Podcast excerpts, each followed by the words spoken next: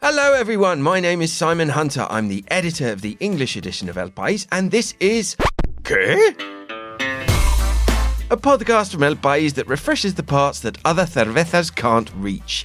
Whether your Twitter profile has a Spain flag, a yellow ribbon, or a pretty little flamenco emoji, we are here for you.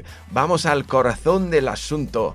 So sit back, relax, and let us break down all the Spanish stories that make you say, You mean to tell me that a racist and sexist political party is full of racists and sexists?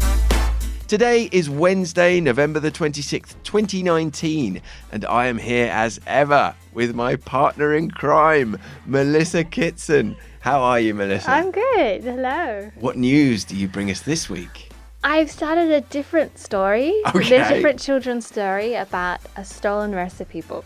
Really? And what's the uh, big twist at the end of the story? I can't really. I haven't got to the. Um, yeah, I'm not sure yet. The, the, Okay. this, it's, the book is the recipe has been stolen. That's as far as I've gotten. Well, fantastic. That sounds very exciting. Um, I, I've uh, yeah, we've uh, we're back. You said just before we started we're back after we took a little break last week because we we were knackered and we were we were busy. So yeah, it's nice to be back. I've had a I had a, a, very enjoyable Twitter storm last week, which I think you uh, I think you were aware of. I made the mistake of um, being honest and uh, speaking to a reader who was asking whether we were going to publish in English the Amnesty report about the uh, jailed pro-independence leaders. At the time, we were very busy. I was off on Wednesday travelling to the UK.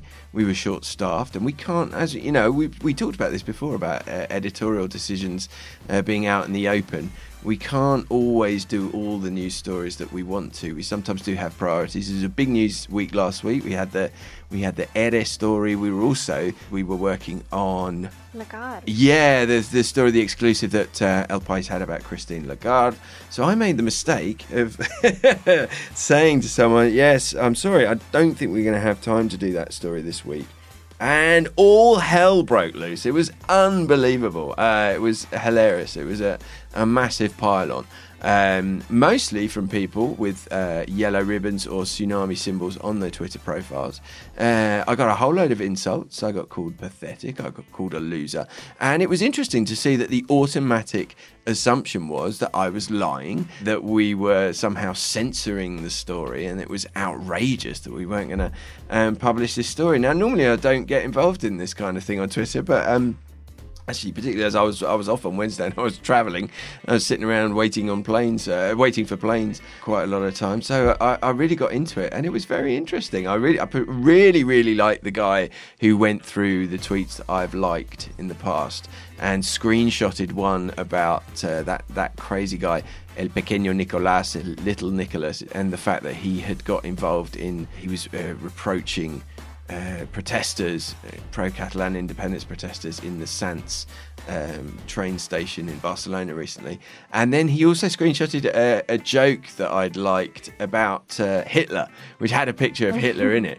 And he sort of, you know, tweeted these uh, images as if they were sort of, he'd found my, he'd found my secret, my secret hidden tweet likes. And this was some sort of evidence that I was uh, some kind of fascist. And so yeah, it was, it was quite interesting to see the sort of level or lack of debate uh, on Twitter about this. And the, the, the hilarious thing was, in the end, on Thursday, by Thursday morning, we actually had time to run the story. And we're always happy to oblige either our colleagues or our readers if readers are asking for a story. And, and my God, people wanted to see this amnesty story on our publication. And I was only only too happy to oblige. So we did it on Thursday, but uh, but the the uh, the debate continued. So yeah, quite interesting, quite quite an eye opener. I think I'll, I'll think very carefully before before wading back into it. In fact, I I, I DM'd the guy who who made the original comment, the reader Mike Eastbrook, I think his name is. Uh, after it had all sort of died down a bit, and I was like, Mike, I think you owe me a pint, and he was very nice. He'd been very very nice the whole way along actually, and he said, "Yep, absolutely, I'll buy you a pint." if you're ever in Barcelona or London.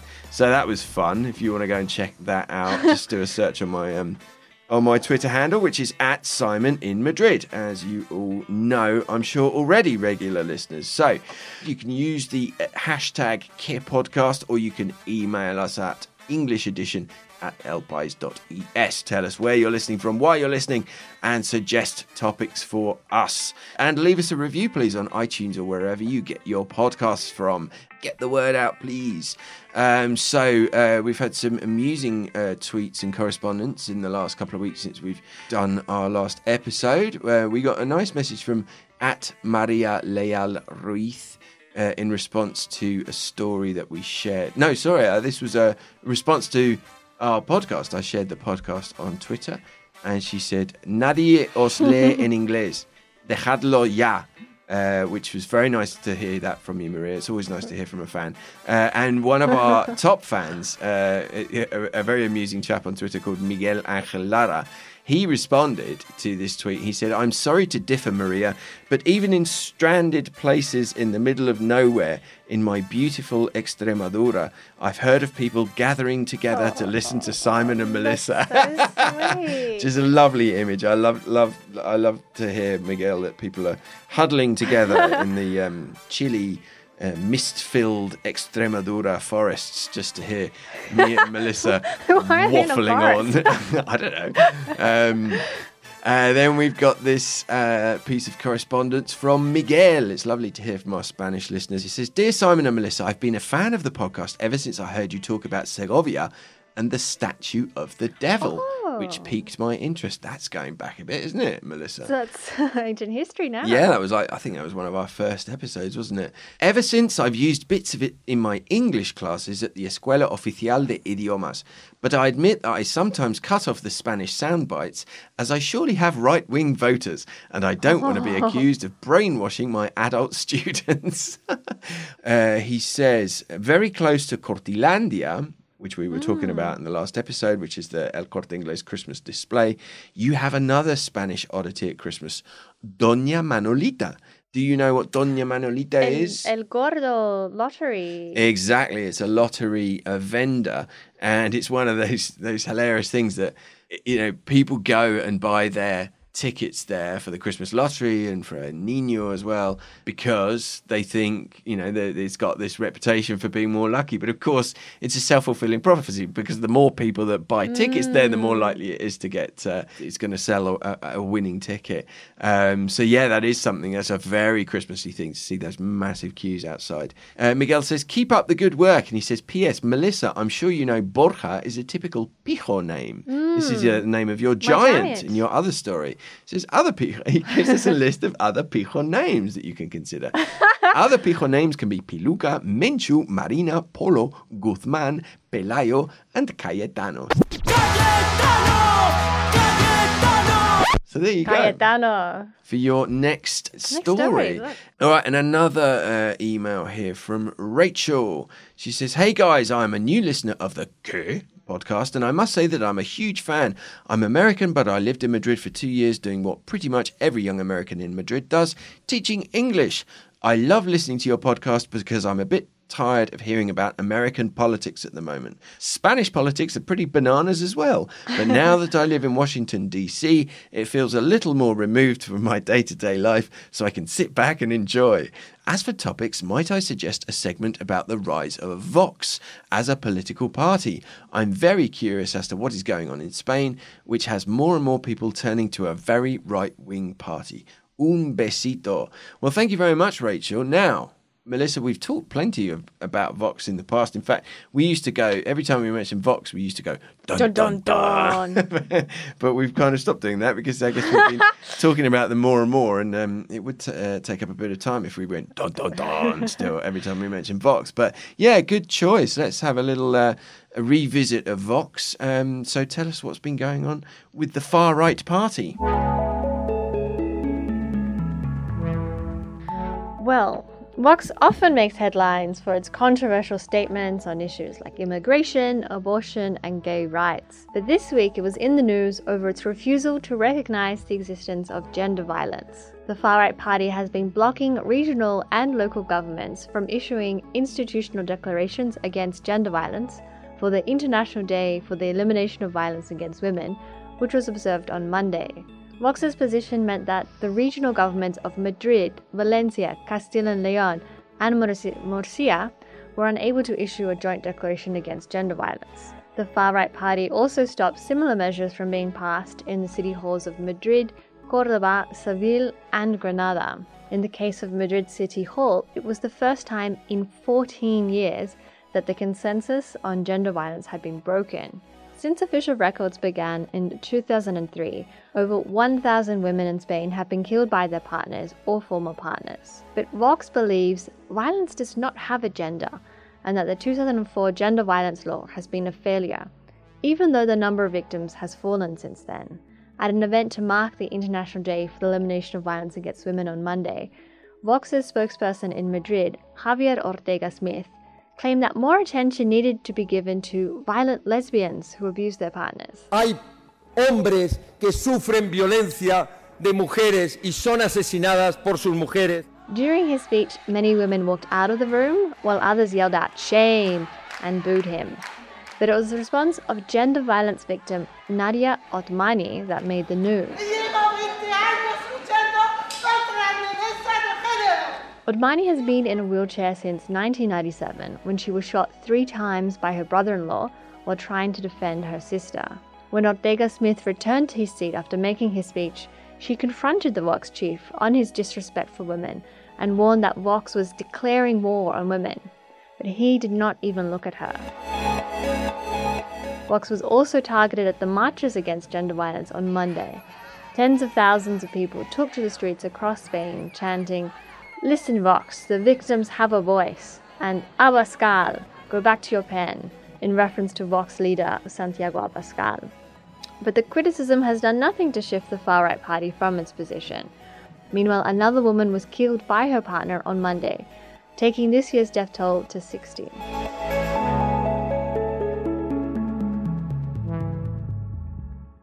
And total, I think, to now about 1,028 or something like that since, since records began, which wasn't that long ago, was it? I think the records started. 2003. 2003. You're doing your stato again. I have I, am so impressed. You really are. You've always got these numbers at your fingertips.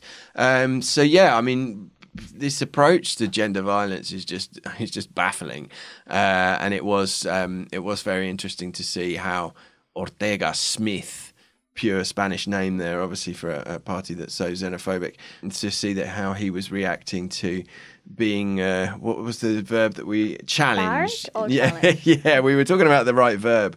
Um, where so, um, Graham Keeley uh, used barracked, which we liked as well, and we used harangued to start with. Um, but we thought that they might be not quite the right term, so we went, we went with challenged in the end. Um, and she certainly did challenge him, uh, and quite quite rightly so, the, this poor woman who's in a wheelchair as a result of trying to actually defend her sister from um, her attacker.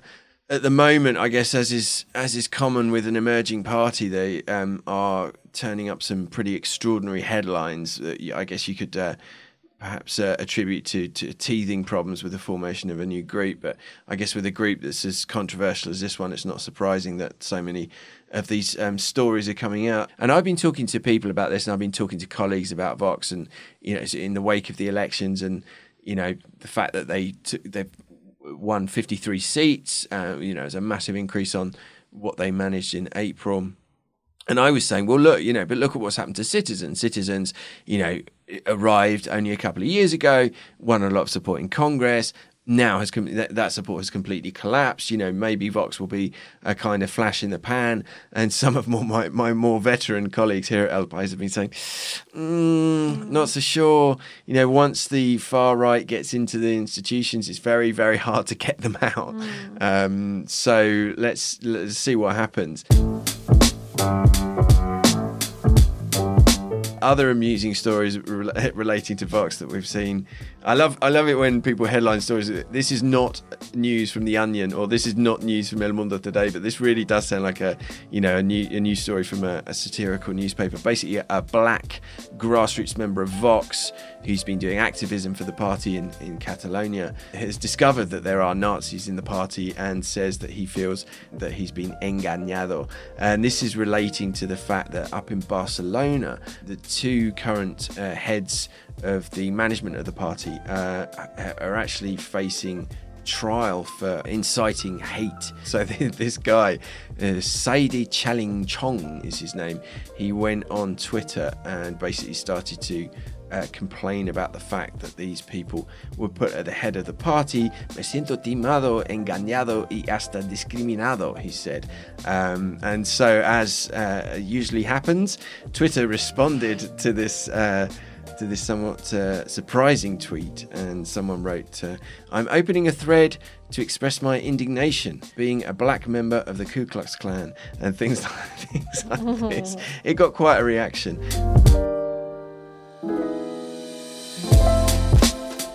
And then we've got this ongoing story, which we've mentioned in previous podcasts, about the controversy over Rocío Monasterio, uh, who is a, a, member of Vox, and um, she's in hot water over these supposed irregularities involving her work as an architect. We've now got nine cases of irregularities, and basically what it comes down to is it, it looks like she was signing off uh, architectural plans before she was actually uh, qualified as an architect. Um, but then we've got this new case uh, which involves uh, the TV presenter Arturo uh, Valls. She signed off on the conversion of a, um, a former former warehouse in um, in Lavapiés. But it, it, it, there's the suggestion that there may be forgery of an official stamp on those plans from uh, a surveyors association. Um, she basically just is trying to shrug off all of these stories, and she she reacts with tweets um, saying that it's fake news and with um, you know emoticons basically. Madrid City Hall, let's not forget, the uh, current council in Madrid City Hall was formed thanks to votes from Vox. It's uh, run by the PP and citizens. And Madrid City Hall has already said that it's not going to investigate Monasterio, saying, We're not the Stasi but you know we're seeing this kind of this, this, this sort of influence of Vox elsewhere uh, in other areas. On Monday, there was an extraordinary story which we've run in English already about how the city hall is removing commemorative plaques bearing the names of Republicans killed by Francoist forces in Madrid between 1939 and 1944. So just in the um, post-war. Post Civil War era. The plaques were part of a memorial that was being built in La Almudena Cemetery in the Spanish capital. I'm sure City Hall didn't want photos of the plaques of victims of the Franco era, um, you know, piled up as they'd been r- ripped out from this memorial to be widely um, published and, and, distributed. But uh, they have been, and it's just pretty shocking mm. um, to see that site. It's like it reminded because they're they're black plaques. It reminded me a bit of the the Vietnam mm. Memorial in Washington, and it's a bit like seeing the names of um, you know, Vietnam um, victims, uh, you know, piled up like that. And of course, we also had the um, story about the Vox deputy who's offering ultrasounds to women outside Madrid abortion clinics. And this is far right politician Gador Joya. Nosotros le vamos a ofrecer la verdad de lo que supone su embarazo y la verdad de lo que es la vida que lleva dentro. She's running this project called the Life Ambulance Project, um, and she basically said something like, you know, when women don't know what's inside of them or something before mm. they have an mm. abortion or something like that. So, um, yeah, all pretty amazing uh, stories. Why are you smoking? No, I just think, I mean, that's pretty much why women have an abortion because yes, because they know what's inside of them. Yeah, exactly. And then also just to mention this this whole concept of the cordon sanitaire, which is this French phrase, and basically what the Socialist Party is trying to do is to restrict Vox from uh, taking places on the uh, Speakers Committee in Congress. Uh, which is the Spain, of course, Spain's lower house of parliament. The Mesa del Congreso uh, as the Speakers Committee is known. It's basically the supervisory body for Spain's lower house of parliament. Um, it decides on and sets the order for debates, among other um, uh, tasks uh, it, it, was it, that it is responsible for. Um, interesting, the Popular Party has said that it's not going to block Vox from taking seats on the Speakers Committee. Um, as far as I can see, its argument is that it's a, a, a partido constitucionalista, and this is a big thing mm. for the Popular mm. Party. So it's quite hard to t- translate what constitucionalista um, really it means in a, in a pithy way. Uh, but basically, it's parties that want to see, you know, the Spanish Constitution remain as it is. But of course, you know, the PP has other interests with Vox. It's already formed governments, uh, you know, on the regional, local level in plenty of places across Spain, thanks to support from Vox because of the fractured results of the um, recent elections that we've had. Right, okay, so let's turn to another letter, which brings us to our second topic. It says, Hi, Simon and Melissa. As a relatively new but now regular listener, can I suggest a subject for your show? It might be something you've already covered, but if not, it might be in uh, in your interest. I'm currently listening to you in Dundee, Scotland, but have the good fortune, along with my lovely partner Anne, to spend four or five months each year in Spain, much of that time in Los Alcazares in Murcia. The town sits on the shore of the Mar Menor, and while we were there this year, the town was inundated with muddy water following a huge gota fria. The damage to properties was horrendous and most of the beaches were completely washed away. Since the storm, the town has been visited by politicians of every hue as well as the king and queen, and many promises have been made to protect both the town and lagoon in future. Thousands of people attended rallies in Murcia and Cartagena under the banner SOS Mar Menor. Hope this is of interest and apologies if this email is a bit long. Best regards, David Crutchley. Thank you very much for that email, David. Um, so it's a great topic, Melissa. Why don't you tell us a bit about what is going on in the Mar Menor?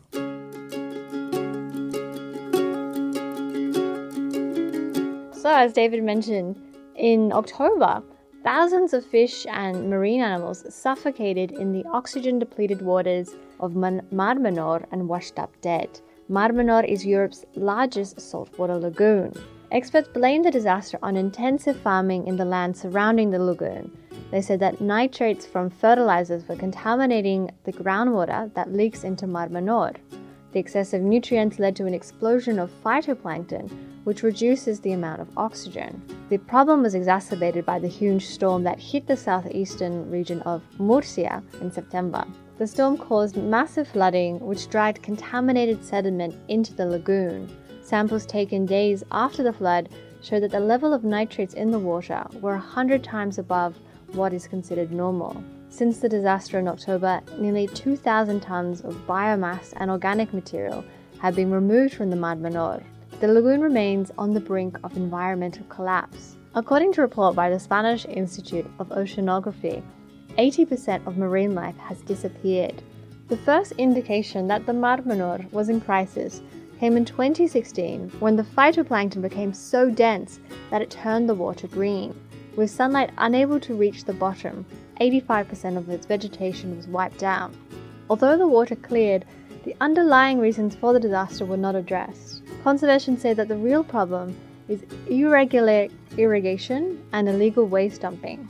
According to a report from the World Wildlife Fund, 25% of irrigated land in the area does not have proper permits. Making matters worse, agricultural companies have allegedly been illegally dumping waste in Mar Menor.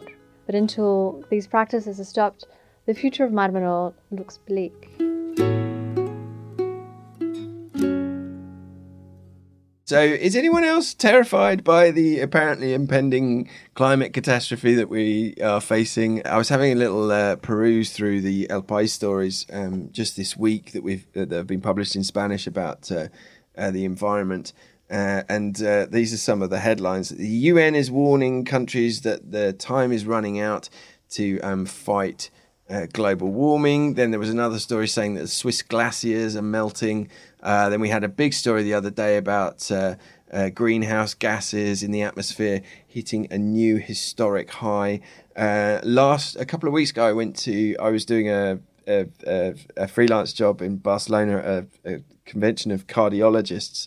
I was interviewing cardiologists basically, and it was really, really interesting. I know everything there is to know now about hmm. dyslipidemia and familial cholesterolemia, um, but also I found out something I had no idea about, and this scared the hell out of me.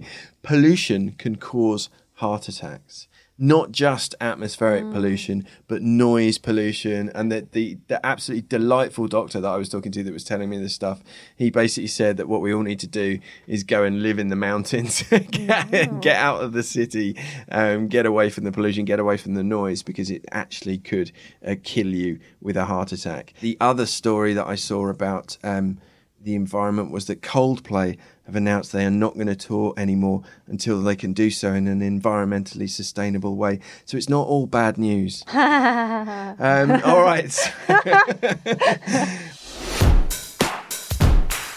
On that flippant note, let's wrap up the ninth episode of season three. My name is Simon Hunter. I'm Melissa Kitson. And this was ¿Qué? A podcast that tries to explain what happens in Spain to those of us who sometimes get a little bit lost in translation. This is an El País production. It was recorded right here in the Madrid newsroom under the guidance of our expert button pusher, Veronica Figueroa, and you can listen to it on your favourite podcast app. You can also request it via Alexa, Siri, or your Google Assistant. We'll be back next week with a brand new host of issues. Thank you for listening. Adios! Ciao!